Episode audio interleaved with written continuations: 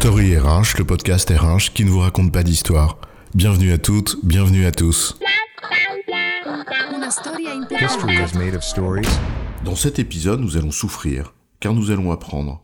Ou plutôt, nous allons découvrir qu'apprendre constitue une souffrance nécessaire. Et Patrick, je suis en train de créer une super formation, digitale 4.0, ludique, avec des images, des quiz, des jeux, des interactions. Bon, je sais pas encore de quoi ça va parler, mais ça va être top. Hyper gamifié, pratico-pratique, et surtout court, genre micro-learning. Ça va se vendre comme des petits pains. Ah oui, le genre de formation qui promet qu'en deux minutes et sans effort, tu deviendras un expert d'un sujet complexe Super, bravo. Tu reviens me voir quand tu auras fait l'effort d'y réfléchir. S'il n'est pas question de renier l'utilité de certaines méthodes qui ont fait leurs preuves, et encore moins de prétendre qu'il faille décourager l'équipage avant même d'être monté à bord, il convient néanmoins de s'interroger sur toute démarche qui pourrait conduire à laisser croire aux apprenants qu'ils peuvent apprendre sans fournir d'efforts. Derrière ces artifices de forme, on cache parfois une réalité difficile à accepter. Alors, apprendre est une souffrance. C'est quoi l'histoire? C'est vrai que ton titre sonne un peu comme un tue-l'amour qui ne pourrait que vider les salles de formation, réunions Zoom et autres plateformes de e-learning. Fuyez, braves apprenants. Toute vérité ne serait donc pas bonne à dire? Pourtant, quand on se lance dans une formation ou qu'on a la volonté de progresser, mieux vaut savoir à quelle sauce on va être mangé si on veut s'y préparer.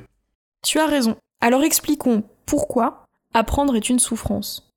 D'abord, apprendre suppose de désapprendre c'est-à-dire remettre en question ce que l'on croit savoir pour faire place à une nouvelle connaissance qui viendrait ébranler notre système de représentation.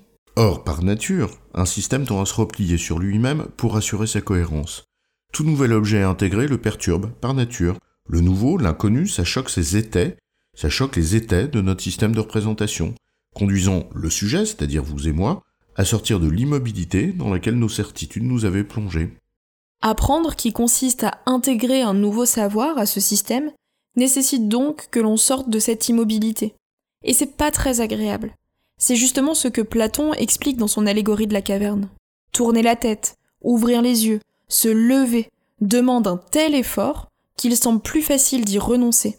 D'autant plus lorsque le nouvel objet de connaissance nous paraît insaisissable ou incompréhensible. Alors bien sûr, on peut accepter de faire cet effort si nous y voyons une fin plus ou moins proche, ou si nous avons en ligne de mire une récompense qui justifie à nos yeux cet effort.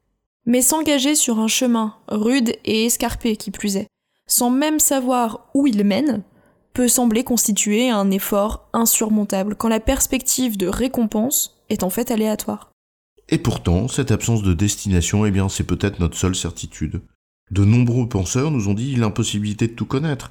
La montre d'Einstein restera fermée, notre compréhension de son mécanisme ne sera jamais qu'une croyance. Donc non seulement je dois faire un effort pour apprendre un peu, mais en plus, j'ai la certitude que ce seul effort ne suffira pas et qu'il me faudra recommencer sans fin. Super, je préfère encore rester assis là à t'attendre. Et c'est effectivement l'attitude de beaucoup d'entre nous face à cette prise de conscience. Apprendre nécessite de rester sourd aux sirènes qui nous inviteraient à abandonner cette quête qu'on pourrait croire vaine. Et donc, un nouvel effort est à fournir. Donc apprendre, déstabilise mon système de représentation qui, lui, était bien tranquille. Ça me plonge dans l'incertitude.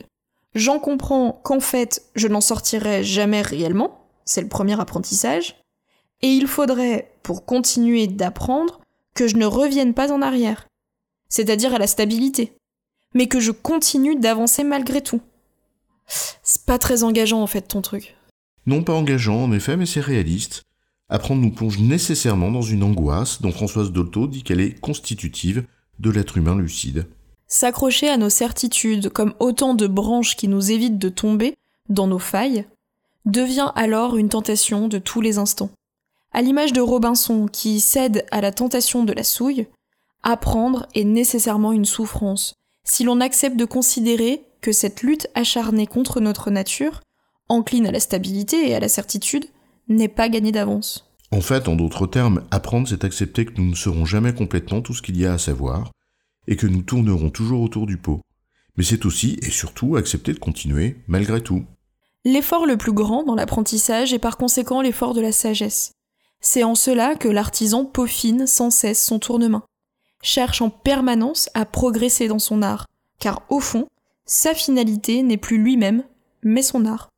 Sauf à réduire un métier à la réalisation de quelques techniques élémentaires, l'apprentissage d'un métier s'inscrit nécessairement dans un temps long, pour ne pas dire sans fin, avec toute l'humilité que cela demande. En résumé, apprendre suppose un effort, et un effort, ça fait mal. On peut toujours enrober cet effort d'artifice pour faciliter l'apprentissage, il n'empêche que c'est à celui qui veut apprendre de faire un effort. J'ai bon chef? Oui, tu as bon, mais on va pas en faire toute une histoire. Story RH, le podcast RH qui ne vous raconte pas d'histoire. Retrouvez tous les épisodes sur storyrh.fr.